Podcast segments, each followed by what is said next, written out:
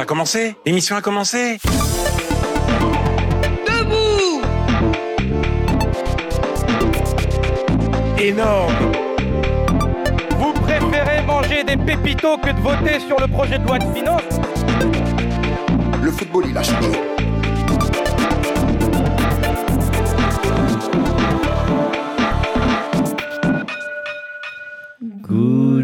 Morning tour. Bonjour à toutes et à tous. Très heureux de vous retrouver vendredi 1er décembre. Vous écoutez la matinale des étudiants de l'école publique de journalisme de Tours. Et aujourd'hui, on réalise la matinale seulement avec des étudiants de deuxième année, les plus vieux de l'école, mais qui ont quand même un regard jeune sur l'actualité. À commencer par toi, Laura, tu reviendras avec une anachronique sur les COP, les conférences internationales sur le climat, alors que la COP 28 a démarré hier à Dubaï. Bonjour Mel, bonjour tout le monde, ravi de représenter avec toi. On s'est enfin débarrassé des M1. Upsi. Euh, on ouvre le bal entre nous d'ailleurs, puisque c'est toi qui présente le Flash et le Journal des Sports. Zachary, qui a aussi euh, répondu présent, prendra la relève à 7h45 et nous parlera euh, aussi de sa revue de presse. Et Thomas nous parlera vin et village de Noël. Mais avant tout ça, place au premier Flash Info, il est 7h17.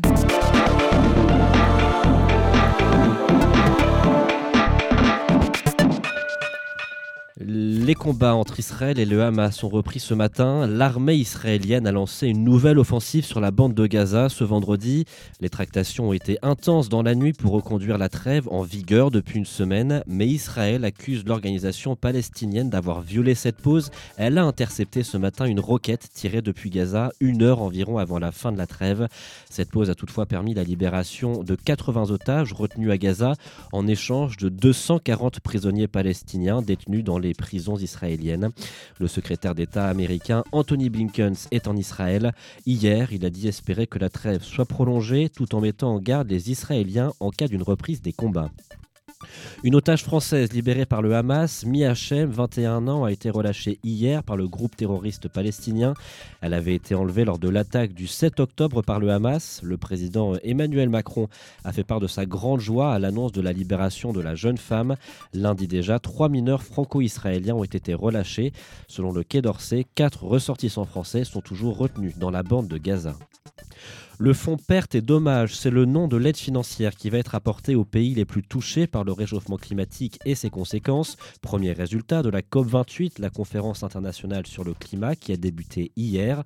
Les pays touchés par la montée des eaux, les cyclones, les inondations réclamaient cette aide depuis 30 ans.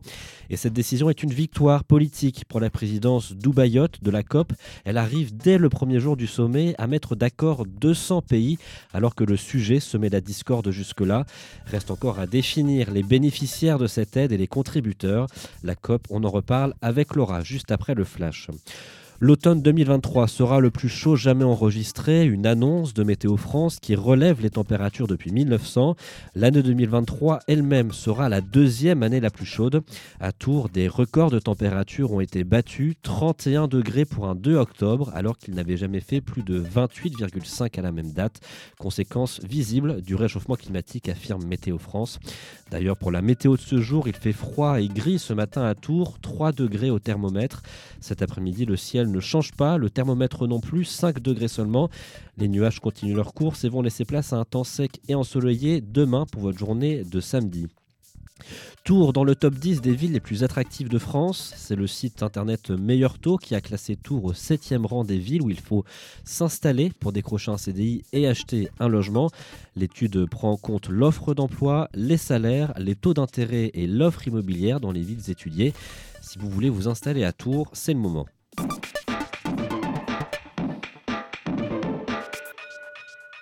Merci Maël. Prochain flash dans la deuxième partie de l'émission. Il est 7h19 et on enchaîne avec la très attendue, je, l'imagine bien, anachronique. Surtout Laura, que ça faisait longtemps. Alors la COP28, on en parlait dans le flash, elle a commencé hier à Dubaï. Son nom complet, c'est la 28e conférence des partis des Nations Unies. Cette réunion annuelle rassemble délégués, experts, mais aussi des lobbyistes du monde entier pour parler politique climatique. Laura, on refait euh, leur histoire et on commence du coup en 1995 Alors, ce serait logique, oui. 2023 moins 28, ça fait bien 1995. Et la COP 1, d'ailleurs, s'est effectivement tenue à Berlin en 1995. Bon, Jusqu'ici tout roule, sauf que l'on va quand même remonter encore un peu en arrière. Les COP ne sont pas les premières conférences autour de la question écologique et elles dépendent de deux autres acteurs, les sommets de la Terre d'une part et le GIEC d'autre part. Et du coup, quelle différence entre ces deux acteurs? Alors, le premier à avoir vu le jour, ce sont les sommets de la Terre, dès 1972 à Stockholm, en Suède. Il s'agit de réunions entre dirigeants prévues tous les 10 ans autour des questions environnementales. Le GIEC, ou groupe d'experts intergouvernemental sur l'évolution du climat, est né, lui, en 1988. À cette période, on a vu une espèce d'accélération. On lit de plus en plus réchauffement de la planète, activité humaine et nécessité de trouver une réponse politique. Cela faisait déjà plusieurs années que les climatologues, comme le français Jean Jouzel, alertaient sur les risques climatiques. Donc si je comprends bien, on a d'une part une réunion décennale et de l'autre un groupe d'experts qui publie euh, de manière régulière des rapports. Tout à fait, et le tout chapeauté par les Nations Unies. En 1990, c'est le premier rapport du GIEC. En 1992, c'est le sommet la Terre de Rio, qui a comme des allures de première COP d'ailleurs, avec des préoccupations encore bien actuelles. Antenne 2 en parlait déjà à l'époque. Clôture du sommet de la Terre à Rio. Beaucoup de délégations estiment que ce premier sommet écologiste n'a pas tenu toutes ses promesses et constitue cependant un point de départ historique.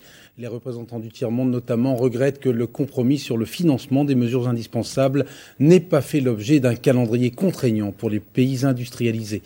C'est donc à Rio en 1992 que les dirigeants politiques initient l'idée d'un partenariat mondial de lutte contre le réchauffement climatique. Et c'est ce qui est stipulé d'ailleurs dans la Convention cadre des Nations Unies sur les changements climatiques. Cette convention prévoit une réunion annuelle des parties. Par partie, entendez les pays signataires. Cette convention est peu à peu ratifiée et entre en vigueur en 1994. Et c'est comme ça qu'on arrive à la COP 1 à Berlin en 1995. Oui, elle ouvre la voie elle-même au protocole de Kyoto. Celui-ci est signé donc à Kyoto, hein, au Japon, lors de la COP 3 en 1997. Là encore, il a fallu lancer des négociations pour faire ratifier suffisamment de pays pour l'appliquer. Les États-Unis, d'ailleurs, se sont opposés à ce protocole et ne l'ont pas ratifié. Il n'entre de ce fait en vigueur qu'en 2005. Explication grâce à France 3. Avec l'entrée en vigueur du protocole aujourd'hui, 34 pays industriels sont tenus de réduire d'ici 2012 leur rejet de gaz à effet de serre. L'Union européenne, le Japon, le Canada et la Russie, tous sauf les États-Unis. Donc ces processus sont lents et à entendre le reportage, on dirait qu'on est toujours au même point. Ce sont les critiques qui leur sont le plus reprochées au COP, la lenteur de l'application et parfois la déception autour de ces rendez-vous. En 2009 déjà, la COP de Copenhague avait suscité beaucoup d'espoir. Le site Politico rappelle que les scientifiques étaient montés au créneau pour défendre l'idée que de la COP de la dernière chance. Ça aussi, c'est un discours que l'on retrouve aujourd'hui avec la COP 28. Et je ne parle même pas de l'accord de Paris lors de la COP 21.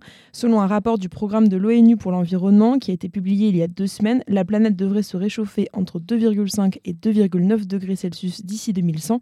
On est bien loin du 1,5 degré brandi comme objectif à Paris en 2015. C'est d'ailleurs ce bilan de l'accord de Paris qui sert de point de départ aux négociations à Dubaï. On reviendra dans Good Morning Tour sur les conclusions de cette COP. Merci Laura. Et que dirais-tu d'un peu de sport maintenant, Maël Bah oui, volontiers. il est 7h23 sur Campus euh, Tour, il est 99.5 FM. Et tout de suite, c'est le journal des sports présenté bah, par toi, Maël. hein. On tourne vraiment à effectif réduit ce matin.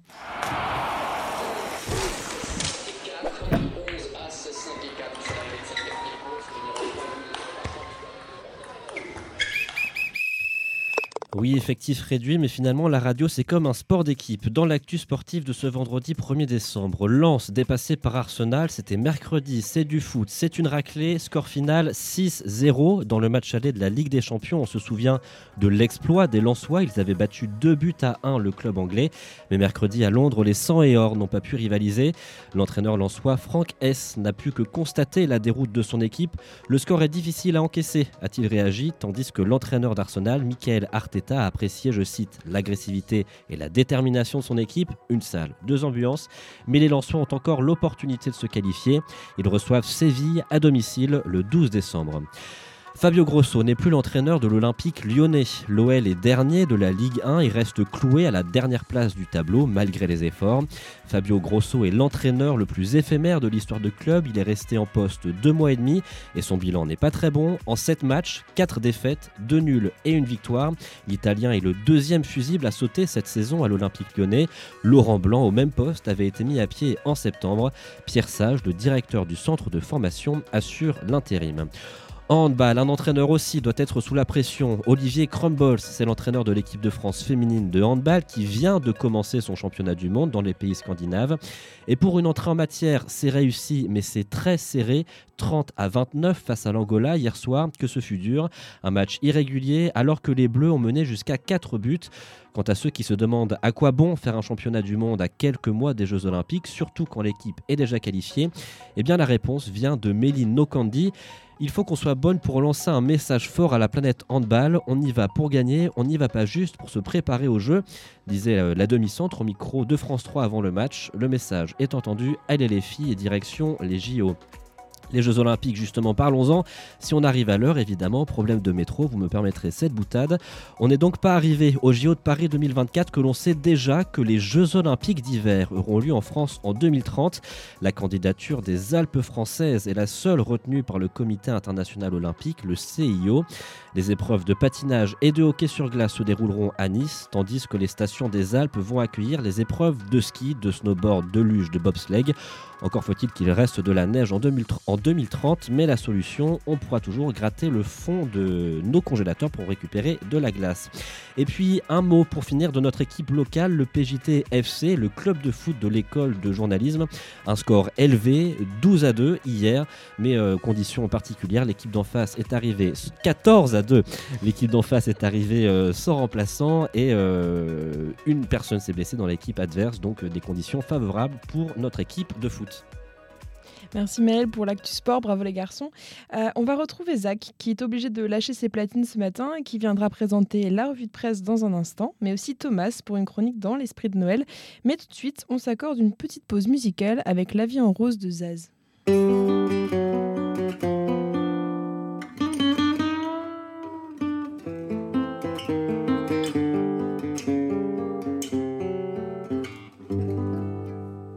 Des yeux qui font baisser les miens, un rire qui se perd sur sa bouche. Voilà le portrait sans retouche de l'homme auquel j'appartiens. Quand il me prend dans ses bras, qu'il me parle tout bas, je vois la vie en rose.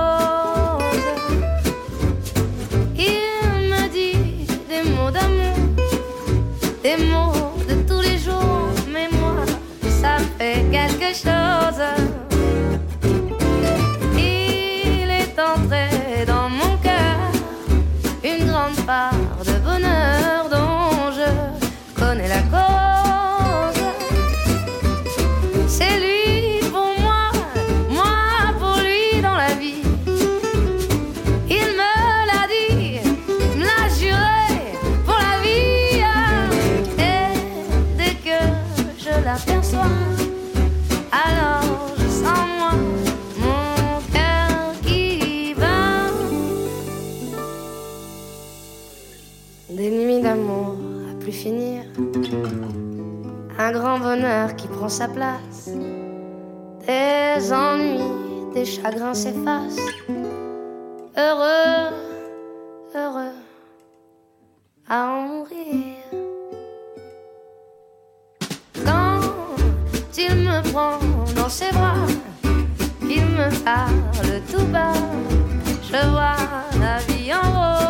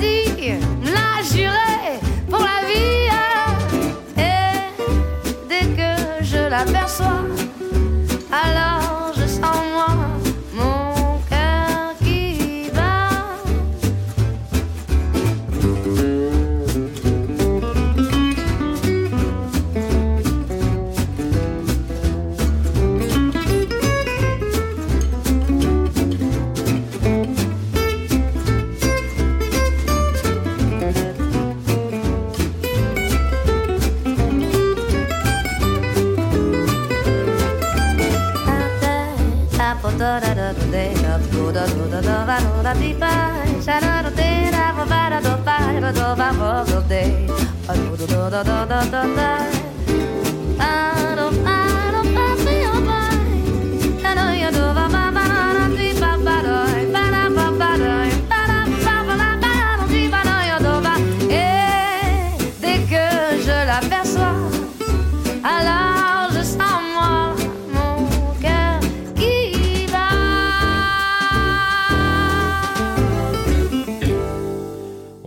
D'écouter euh, La vie en rose de Zaz. Linguinguette nous manque. Et saviez-vous que Zaz est Tourangelle? Voilà, vous savez tout. C'était la Minute Culture. Il est 7h31.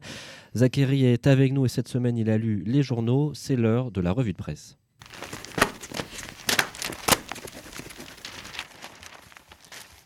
Bonjour à tous. Une question pour commencer. Mais les Thomas, c'était la semaine de quoi cette semaine? C'est une bonne question, Zachary.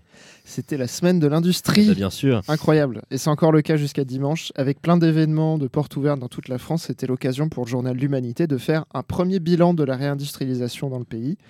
Cette année, la relocalisation d'usines ne compte que pour 2% des créations d'emplois industriels totales, alors que les délocalisations se poursuivent. L'hémorragie des emplois industriels se stabilise cependant. Le journal pointe la pression du fort déficit commercial qui frappe la France. En gros, plus d'industrie chez nous égale plus d'e- d'exportation. Le niveau de vie fortement relié à l'économie, c'est aussi ce qui préoccupe les Néerlandais? Mediapart est allé à la rencontre de quelques habitants de la ville de Velsen pour comprendre la victoire nette du PVV le 22 novembre dernier. C'est le parti d'extrême droite des Pays-Bas de Geert Wilders qui a fait campagne sur le lien entre l'immigration et le prix de l'immobilier. Il remporte la mise avec 23% des votes. La peur du déclassement, de l'appauvrissement a principalement joué et créé la surprise une fois de plus dans un pays européen. Et à nouveau dans l'humanité, le politologue Jean-Yves Camus pointe du doigt les groupes d'extrême droite qui se sont rendus à Romans-sur-Isère après l'assassinat de Thomas, le jeune rugbyman à Crépole, pas très loin de là. Je cite Ces néo-nazis ont l'espoir qu'un jour, ça pète. Dirigé par un certain Gros Lardon, cette bande violente a été contenue par des CRS malgré le fait qu'ils soient armés.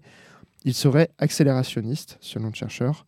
En gros, ils fantasment sur le déclenchement d'une guerre civile ethno-raciale. Ça fait pas envie. Et pendant ce temps, Elisabeth Badinter est dans l'Express. Oui, l'intellectuel s'inquiète du sursaut d'antisémitisme. Pour la première fois depuis la Seconde Guerre mondiale, beaucoup de juifs ont peur au point de taire leur nom, selon elle. Pourquoi? Eh bien, on comprend que derrière cette alerte, il y a la peur de l'endoctrinement de l'islam radical, que la gauche se tait et que à cette fameuse marche contre l'antisémitisme, finalement, le RN était bienvenu. Regret d'un universalisme républicain dans lequel les jeunes Français d'aujourd'hui ne se retrouveraient plus. Lourds échos de la Seconde Guerre mondiale et en même temps, on sent un malaise dans l'intégration des populations arabo-musulmanes qui sont considérées comme françaises qu'en gommant une partie de leur culture. L'Observatoire des inégalités vient d'ailleurs de publier le premier rapport sur les discriminations en France. Lorsqu'il cherche un logement, un candidat au nom français a 50% de chances en plus de recevoir une réponse pour un rendez-vous de visite qu'un candidat au nom africain. On y voit aussi les inégalités liées au sexe, au handicap. Bref, une petite mine d'or qui montre que le chemin est encore long pour tout le monde. Et en Russie, on est plutôt sur un recul? Le correspondant du journal Le Monde à Moscou annonce que la Russie considère les organisations LGBT comme extrémistes. Dénommé Mouvement civil international LGBT, les, les, euh, les activistes risquent maintenant 6 ans de prison, voire 10 pour les organisateurs de futures manifestations. La mesure est clairement de l'intimidation. Légalement, c'est assez flou. Ces organisations doivent donc désormais opérer dans la clandestinité. Obsession des valeurs traditionnelles, volonté de construire un mythe de la guerre des civilisations avec l'Occident libéral. Euh, Zachary Ouais. Si tu continues à mettre des news négatives dans la revue de presse, euh, il va pleuvoir ce week-end. hein. Bon, euh, ouais, alors, bah, sinon, dans les échos ce mardi, ça parle de Montpellier, septième ville de France et première métropole à rendre les transports en commun gratuits. Truc de fou En plus, le tram, il est bardé de fleurs colorées, c'est assez joli. Une équation qui est assez complexe, hein, les transports gratuits, mais cette menace de la gratuité, c'est pas si extrême que ça, selon Julie Kalnibalowski, une animatrice à l'Observatoire des villes du transport gratuit. C'est pas gratos pour les touristes, mais ça l'est pour tous les habitants. Le président de la métropole veut rassurer, la gratuité n'arrive pas toute seule, c'est quand même bien réfléchi. Le week-end est déjà en test depuis 2020 et la fréquentation a déjà bondi de 125%. Les Montpelliérains délaissent leur voiture et ça, c'est sympa. Et dernier petit sujet, Ouest France qui se demande comment l'urine des festivaliers des transmusicales va être recyclée. Vraie question. Voilà. euh, les trans, c'est en fin de semaine prochaine et on découvre la société Topi Organics qui va cette année récupérer le pipi des festivaliers, puisque le pipi, en le laissant reposer, agit comme un engrais qui permet aux plantes de récupérer le phosphore dans le sol. Et oui, j'ai mis. C'est mieux que d'aller miner du phosphore en Afrique du Sud. Objectif 10 mètres cubes de pipi à récolter sur 4 jours. Bon courage. Mais la bière pourra sûrement aider euh, en festival, évidemment. L'abus d'alcool est dangereux pour la santé. Merci Zachary pour cette revue de presse. Deux autres infomédias que l'on voulait vous donner ce matin. Le Dauphiné libéré, le journal grenoblois est en difficulté financière.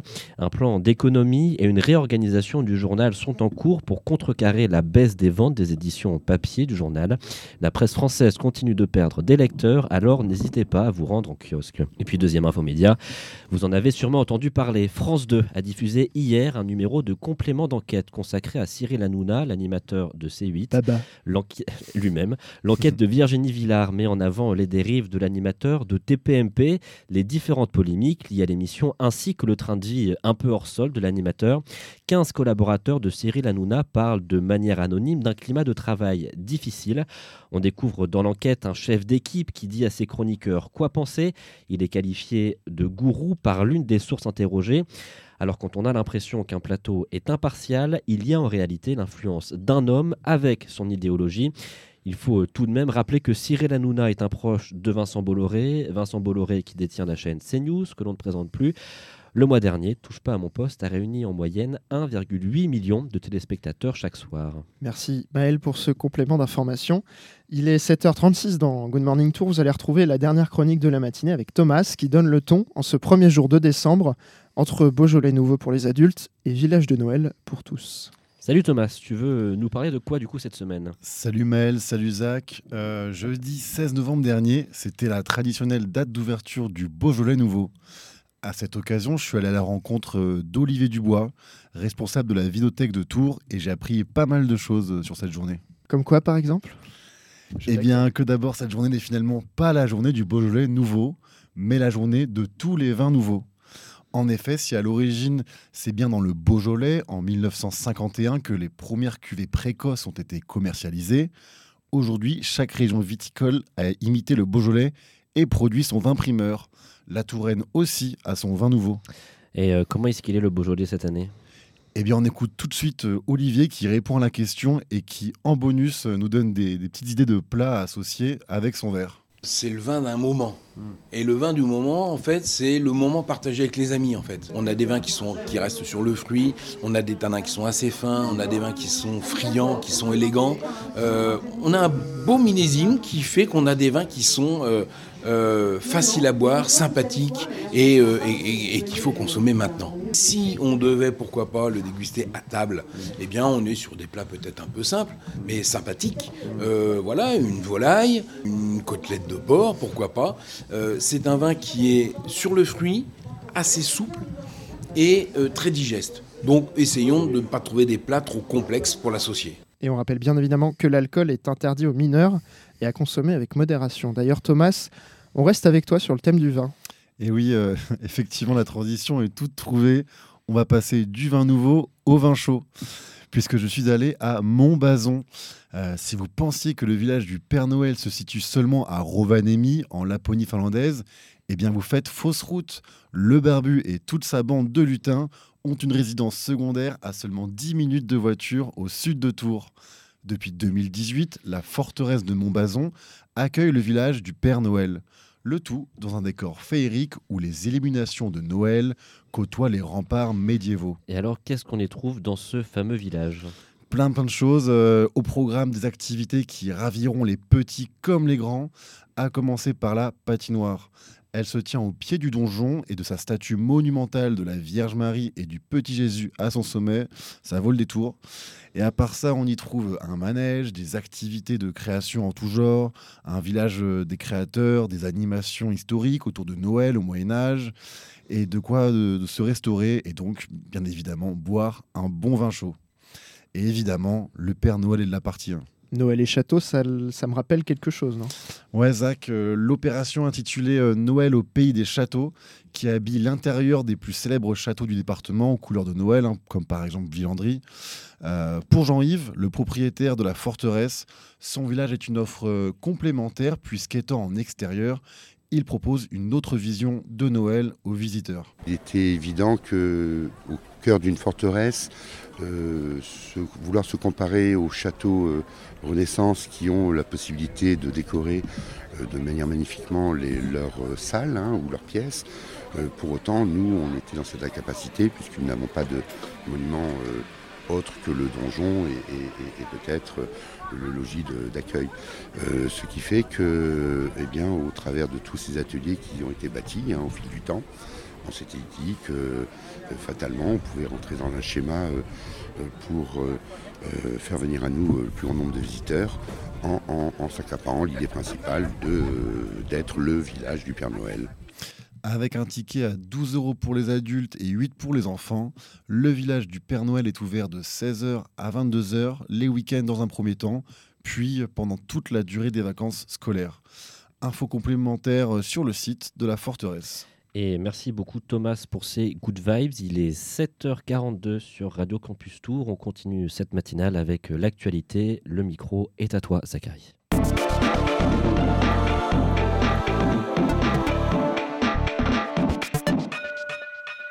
On continue dans les news. Il avait 100 ans. Henry Kissinger, ancienne figure diplomatique américaine, est décédé hier.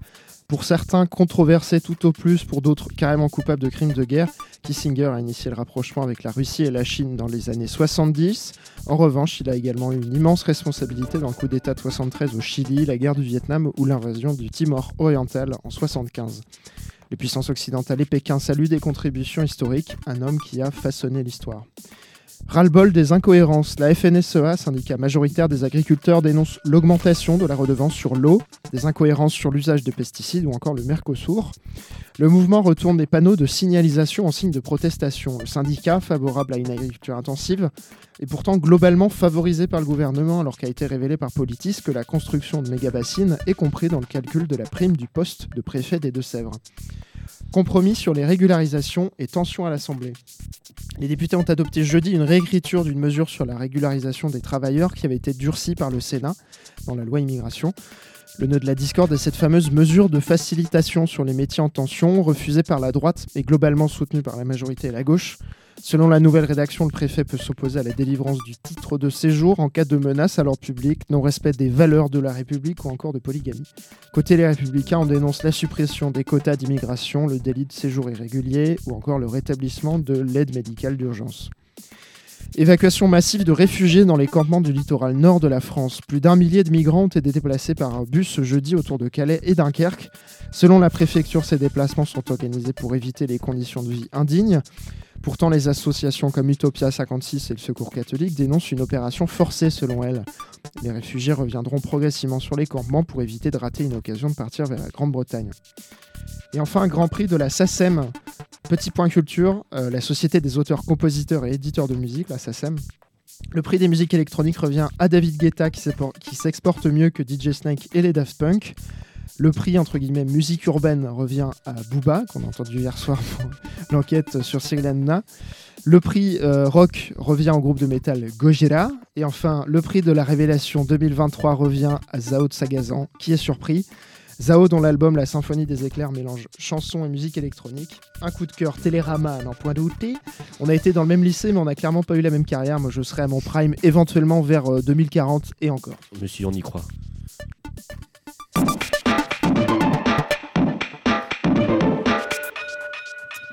Merci Zach pour ce flash et euh, Zao Sagazan, c'est aussi mon coup de cœur, pas que le coup de cœur de Télérama. Euh, nous sommes toujours le 1er décembre et aujourd'hui c'est la journée de lutte contre le VIH. Dans un sondage IFOP, 37% des 15-24 ans s'estiment mal informés sur le virus. Un chiffre en hausse alors que des cours d'éducation sexuelle sont obligatoires au lycée depuis 2001.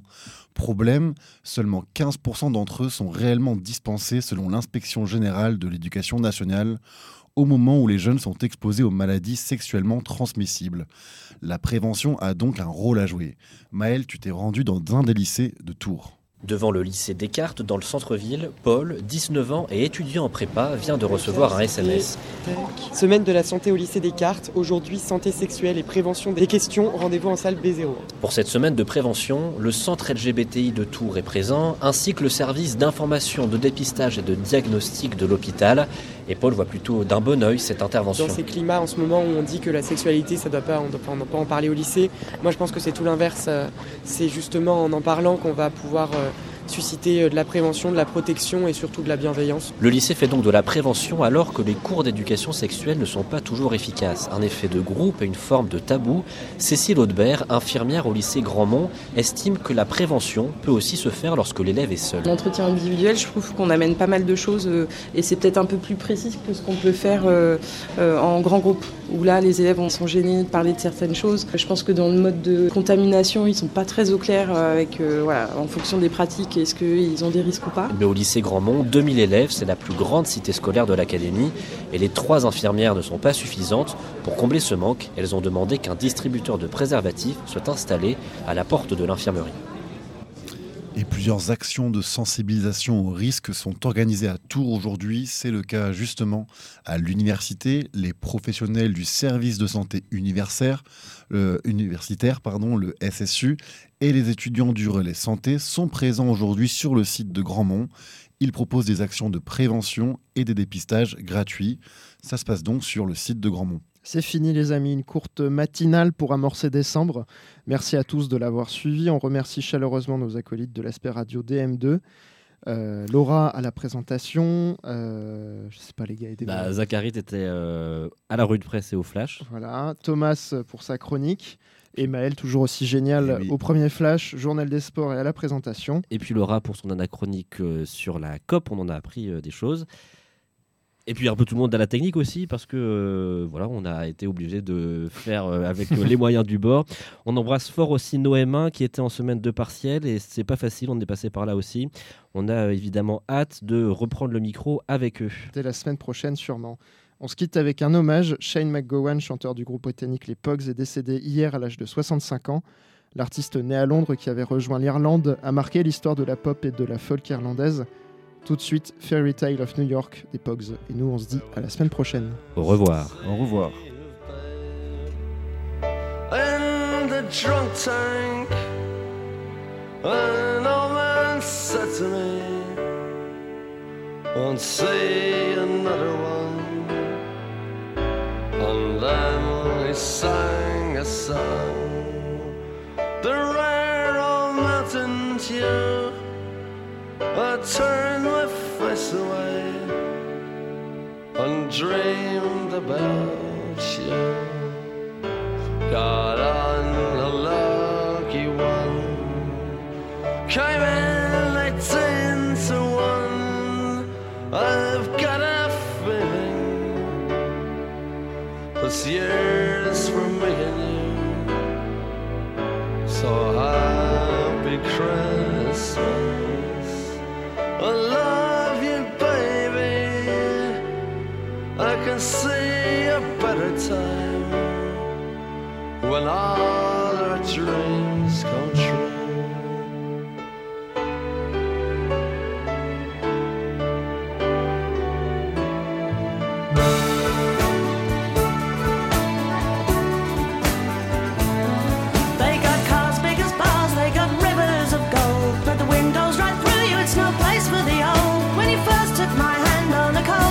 Christmas Eve, you promised me Broadway was waiting for me. You were handsome. You were pretty queen of New York City when, the band finished playing. They held out for more. Sinatra was swinging, all the drunks they were singing. We kissed on the corner, then danced through the night.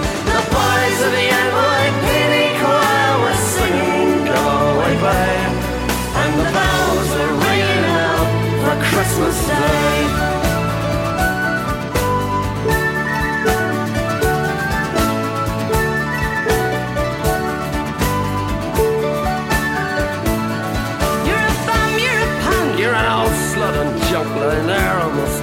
A drip in that bed. You scumbag, you maggot, you cheap, lousy faggot. Happy Christmas, you're ours. I pray God it's our love. The boys of the NYPD choir still singing, go away. And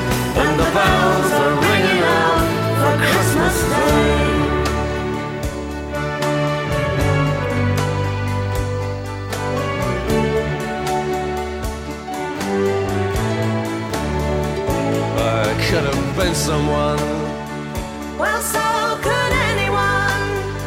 You took my dreams from me when I first found you. I kept them with me, babe.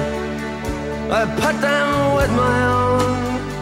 Can't make it all alone. I built my dreams around you. The boys of the NYPD chorus are singing "Go and the bells are ringing out for Christmas Day.